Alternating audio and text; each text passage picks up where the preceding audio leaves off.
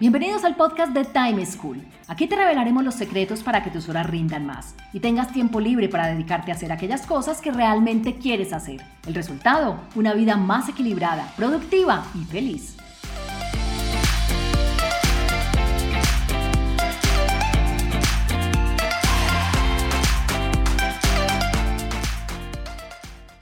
Hola, soy Juan Pablo Lema, un inquieto por la productividad y un estudioso del manejo del tiempo. Bienvenidos a un nuevo capítulo del podcast de Time School, la plataforma integral de conocimiento para aumentar la productividad y aprovechar mejor el tiempo. Hoy hablaremos sobre el tiempo libre. ¿Cómo hacer para tener cada día, cada semana, cada mes tiempo libre suficiente para poder hacer todas aquellas cosas que nos gustan y disfrutar momentos con quienes nos importan, sin dejar que el trabajo ni las obligaciones nos consuman por completo y que no nos dejen sin tiempo para todas ellas? Escuchemos lo que nos pregunta Laura desde Río Negro, quien tiene dificultades para contar con suficiente tiempo libre para poder realizar sus pasatiempos y las actividades personales, y además para compartir con su familia. Hola, soy Laura Martínez, vivo en Río Negro y me gustaría tener más tiempo libre para compartir con mi familia, para hacer ejercicio y disfrutar de actividades de ocio como leer y escribir. Así como nos lo dice Laura, ¿quién de ustedes no quisiera contar con más tiempo libre para poder dedicárselo a todo aquello que quieren, que les gusta, que disfrutan y que los apasiona? Creo que eso es lo que buscamos todos. Es que de verdad no conozco a nadie que no quiera más tiempo para poderse dedicar a ese tipo de cosas.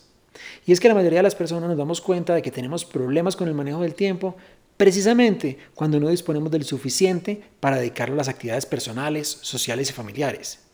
Nadie dice, es que quiero más tiempo para poder trabajar más.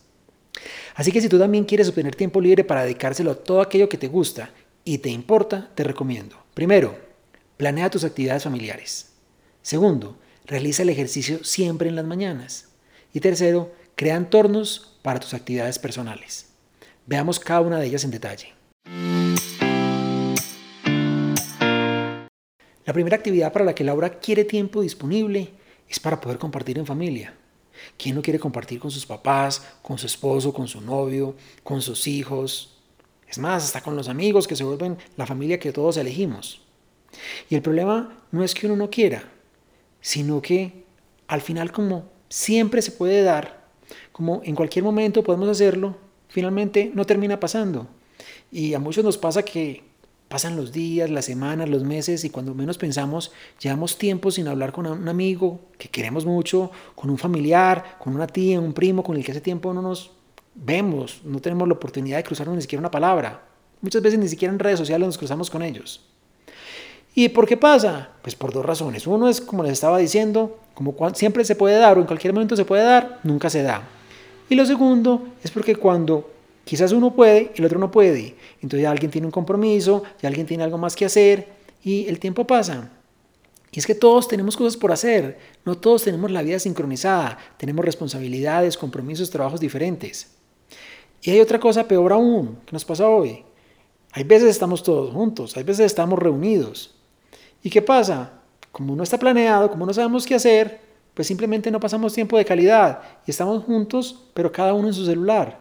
Entonces, en teoría estamos compartiendo, pero de verdad no estamos teniendo ese tiempo que quisiéramos todos compartir.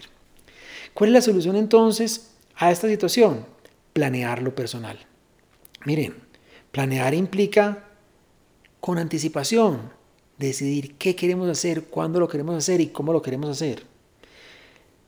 El paso a paso para esto que más funciona es, primero, hagan una lista de las cosas que les gusta hacer juntos entre todos que cada uno proponga, no solamente mi mirada, no es simplemente la mirada del otro, es que nos sentemos juntos y digamos, hagamos unas ideas, ¿qué nos gustaría hacer juntos?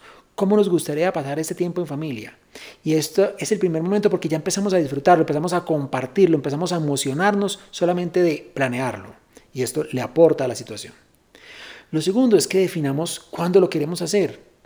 Establezcamos momentos, rituales, es que compartamos siempre el sábado en las mañanas o es que hagamos la noche de los jueves juntos. Hay muchas familias que tienen ese tipo de rituales y al tenerlo establecido, al tenerlo institucionalizado, lo que hace es propiciar el que pase. Además, agéndenselo, que todo el mundo sepa que tiene ese espacio bloqueado para compartir en familia. Porque si de verdad lo dejan a la suerte que pueda pasar o que no pueda pasar, nunca termina pasando. Ahora, algo clave para que esto no se vuelva una carga y que yo como planeador, como organizador no me vuelva el único responsable de esto, es muy bueno dividirnos las responsabilidades y que cada uno de los miembros de la familia, cada una de las personas que va a participar en este evento o en esta actividad, sea el responsable una vez distinta. Así yo soy yo y la próxima vez es Juan, la otra vez es Pedro, luego es María, luego es Claudia. Y si cada uno es responsable, pues se vuelve algo mucho más llevadero y muchas más ganas. Además, yo quiero que la mía salga excelente, yo quiero que todos la disfruten, yo quiero que todos quieran pasar y sean cosas tan sencillas como ver una película comiendo crispetas, como eh, cocinar entre todos, como tener un, hacer un juego de mesa, como hacer una caminada o salir a hacer ejercicio. Cualquier actividad que planeemos se va a disfrutar mucho más, como les digo, desde la planeación y se va a propiciar su ejecución. La segunda actividad para la que Laura quiere tiempo es hacer ejercicio. Esta sí que es una de las actividades más complejas porque la mayoría de las personas se nos junta con el que no nos gusta hacer ejercicio a pesar de que sabemos que debemos hacerlo y en teoría queremos hacerlo, pero no nos gusta.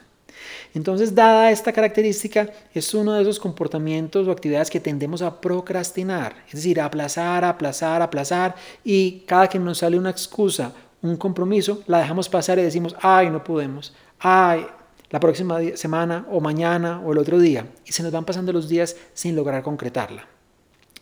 Entonces, la clave para que el ejercicio se pueda lograr y no caigamos en esta procrastinación es hacerlo en las mañanas. ¿Cómo así? Claro, en lugar de planearlo para hacerlo al final del día, después de la jornada, planearlo en la mañana. Eso tiene dos razones importantes. La primera es que hacer ejercicio en la mañana está claramente demostrado que activa nuestras energías. Inclusive para muchas personas es contraproducente hacerlo después de la jornada porque se activan tanto que no logran conciliar el sueño. Mientras que si lo hacen en la mañana se activan y están, llegan enérgicos a trabajar y a las actividades que tienen que hacer en su día a día. Entonces, hacerlo en la mañana tiene este primer beneficio. Y el segundo es que evitamos que se nos embolate. Claro, ya no tenemos la excusa de que se alargó la reunión, de que había congestión para llegar al lugar donde debíamos hacer, o de que ya está muy tarde, o de que ya está lloviendo, o de que ya está haciendo frío, o de que me invitaron a una salida, o de que voy a ver cine. Así, al hacerlo en la mañana evitamos que circunstancias ajenas que propician esta procrastinación se nos atraviesen o interpongan entre el ejercicio y nosotros. Ahora, claves para que al planearlo o al definir hacerlo en la mañana nos funcione.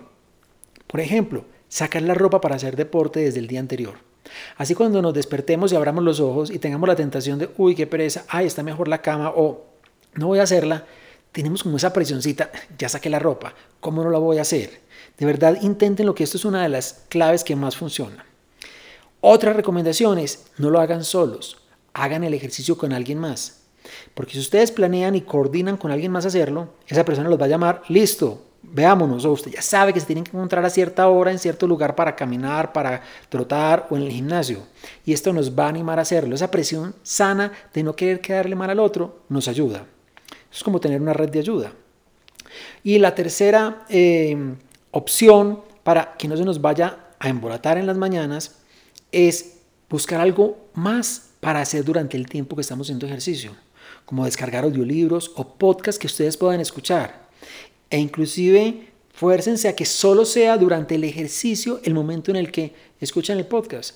A mí me pasa, por ejemplo, que me estoy en este momento engomado con el estudio del italiano y para forzarme a hacer el ejercicio controlo que solo escucho podcast en italiano durante el ejercicio. Esta presión sana por tener el tiempo para poder estudiar algo que disfruto, algo que me gusta durante un momento en donde el ejercicio no es lo que más me apasione, logro combinar las dos y al final obtengo doble resultado y esto de verdad que nos emociona a todos. Lo tercero para lo que Laura quiere, tiempo libre o tiempo disponible, son actividades personales, que en su caso se llaman leer y escribir. Para otros serán pintar, será hacer mandalas, será tejer, será cocinar, será estudiar o aprender cualquier cosa. En este caso, las dos actividades de Laura, leer y escribir, son actividades que requieren de mucha concentración y de mucho foco.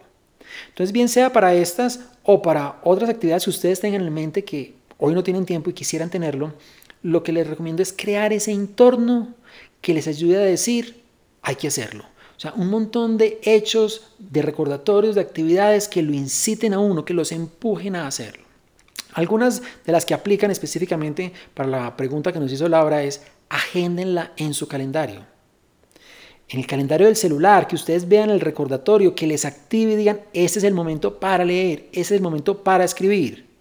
Además, esto hace que no se les olvide, no solo el momento de ejecutarlo, sino que si alguien los invita a algo, los cita a algo, ustedes van a ver y dicen, mm, este era mi tiempo para leer, este era mi tiempo para escribir. ¿Será que lo cedo o no lo cedo? Y esta tentación, esa disyuntiva frente a las cuales ustedes van a poder evaluarlo según la importancia de la citación o de la invitación que les estén haciendo. Otra clave, compren o descarguen esos libros si quieren leer. Ténganlos ahí, porque una cosa es decir, me gustaría leer más, otra es, ay, este libro que tanto me gusta ya lo tengo en la mesa de noche, ya lo tengo en el escritorio, o ya lo tengo en mi dispositivo electrónico para leerlo. ¿Cómo no lo leo? O sea, estoy un paso más cerca. Otro tercero es fíjense una meta diaria o semanal de cuánto quieren avanzar, en este caso en leer o el escribir. No es que esta semana quiero leerme un capítulo o esta semana quiero escribir dos páginas. Tener esas metas volantes no simplemente escribir como algo efímero o difuso, sino cuántas páginas quiero escribir o cuántas palabras quiero escribir o cuántos capítulos o cuántas páginas me quiero leer. Lo ayuda a uno a sentir que tiene un reto personal por alcanzar esa meta que uno mismo se puso. Comprar cosas que me impulsen a esa actividad. En este caso, voy a comprar un cuaderno, voy a comprar una agenda, voy a comprar unos bolígrafos o unos eh, marcadores de colores para escribir. Algo que la emoción de empezar el nuevo cuaderno, como la emoción que uno siente el primer día de clases porque tiene cuadernos nuevos, eh, lapiceros nuevos, eh, colores nuevos, esto mismo es como lo propicio para esa actividad que quiero. Piense también, no, quiero concentración, voy a descargar playlists de música que les ayude a concentrarse, música que ustedes puedan poner mientras están escribiendo, mientras están leyendo. Comprar velas aromáticas, incienso, esencias, aceites esenciales que les permitan disfrutar ese momento. Miren que estamos trabajando a todos los sentidos, al ver, al sentir, al oler, al escuchar. ¿Cómo voy a poner todo ese ambiente y todo ese entorno adecuado para poder de verdad dedicarme a esa actividad que quiero? Piensen en cuál va a ser la silla donde van a leer, cuál va a ser ese escritorio donde van a escribir, cómo adecuan una iluminación acorde con esa actividad. Piensen también en compren café, té, infusiones que les gusten. Un pocillo exclusivo para tomarse esas bebidas en el momento en que están haciendo esa actividad. Ustedes ven, el único sentido que nos faltaba era el sentido del gusto. Entonces miren cómo lo que estamos haciendo es adecuando ese ambiente que uno diga, es que este ambiente es único, este ambiente es delicioso, esto es lo que yo quiero, lo voy a aprovechar y ¿Cómo voy a decir que no? ¿Cómo no voy a leer? ¿Cómo no voy a escribir si ya tengo todo listo y además rodeado de un montón de elementos que me gustan y que los disfruto? Adecúen ese ambiente así y verán cómo van a lograr generar esos espacios, esos momentos para disfrutar de esas actividades. Concluyendo, si quieres disponer de tiempo suficiente para dedicar a todas esas actividades y personas que quieres y te importan en tu vida, deberías, primero, planear tus actividades familiares. Segundo, realizar el ejercicio en las mañanas. Y tercero, crear entornos para tus actividades personales. Miren, esas tres recomendaciones son tan simples como poderosas. Además, lo bueno es que las pueden adaptar a sus propias actividades y a sus gustos personales. Y seguro que les van a funcionar. Pónganlas en práctica y verán. Espero que les haya gustado nuestras recomendaciones de hoy. Los espero en un próximo capítulo con más claves para que aumenten el tiempo disponible para hacer todo aquello que quieren. Chao, chao. Encontrémonos en un próximo capítulo con una nueva situación y más recomendaciones para que seas más productivo y feliz. Recuerda enviarnos los audios con tus preguntas, dudas e inquietudes al WhatsApp en Colombia 321-700-4810 por correo electrónico a podcast.timeschool.com.